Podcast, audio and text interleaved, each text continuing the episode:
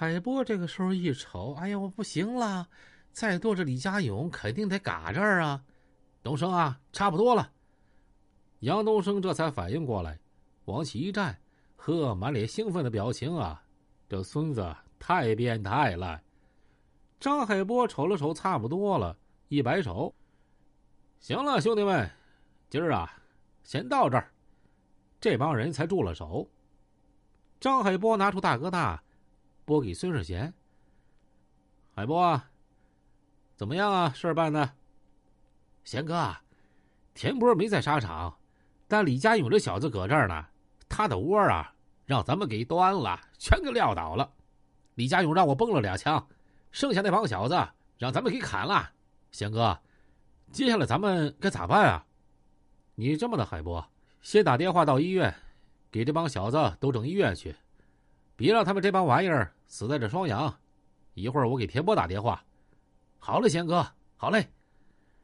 张海波撂下电话之后，就打了幺二零。打完幺二零，一摆手，带着兄弟们呼啦啦都上车了，带着兄弟们啊，就回长春了。不大一会儿功夫，幺二零就来了。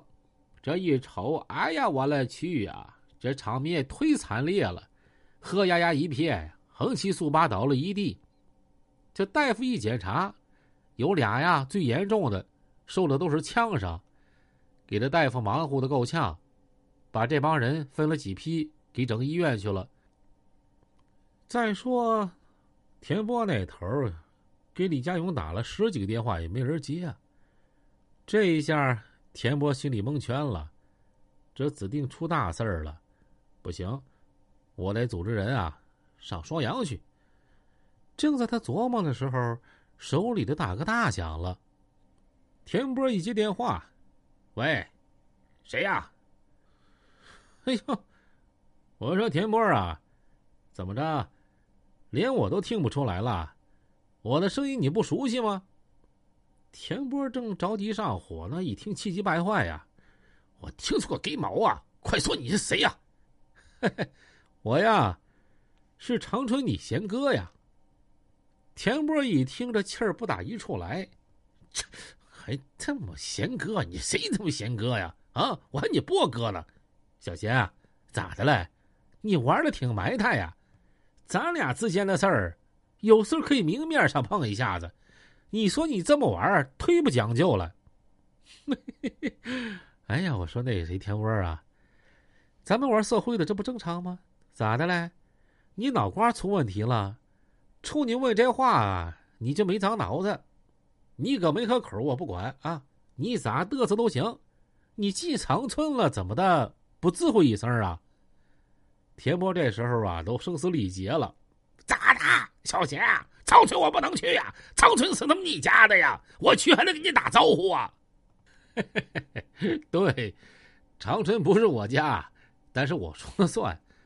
田波，我告诉你啊，只要我小仙搁长春待一天，你不光长春，就是在外五县，只要我知道你田波来了，我就必须干你。你来一回，我干你一回。这次没抓到你呀，算你点儿高。你那些兄弟呢？你也甭惦记了，都搁医院躺着呢。你没来算你命大，哼！今天你要是搁这儿，我指定弄死你。田波，你给我记住了，啊！打今儿起，长春啊，你不能进。只要我知道你田波来了，或者和你田波有关的人来了，我都给你干出去。你听没听见？这田波啊，都气完了，就差没蹦起来呀。但是你隔着电话，你拿孙世贤真是没招啊！他想掐死小贤的心都有了。行，小贤，你那么牛逼，你给我等着。行，田波，我等着，你随时随地来。你想咋玩，我陪着你啊。就这么的，小贤咔嚓把电话给撂了。哎呀，田波啊，真气坏了，脑瓜子气得嗡嗡的。但是这电话他也没白接。最起码他知道一个消息，那就是他兄弟李家勇他们啊已经团灭了，都搁双阳医院呢。田波马上组织身边的兄弟打算去双阳。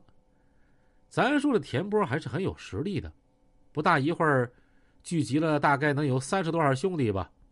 他本来有能力啊，多找一些人，但是这功夫田波有点蒙圈了。这本来心急火燎的，他担心李家勇这头，他现在也不知道李家勇这帮兄弟咋的了，沙场那头咋的了，所以他比较着急，没管那么多，直接带着三十几个兄弟，也带了不少家伙事儿，光五连子儿就带了十几把，就直奔双阳了。到了双阳医院，往里一进，这心哇凉哇凉的呀。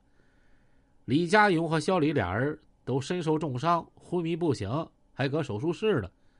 一问大夫，大夫说：“这哥俩能不能活呀？全看老天爷，全看造化了。”这唯一欣慰的是，剩下那些兄弟们受的都是刀伤，暂时都没生命危险。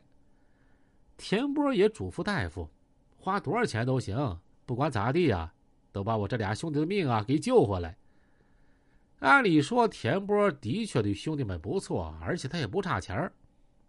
他搁医院待了将近能有三个小时，李家勇和肖雷啊，也下手术台了，情况暂时稳定。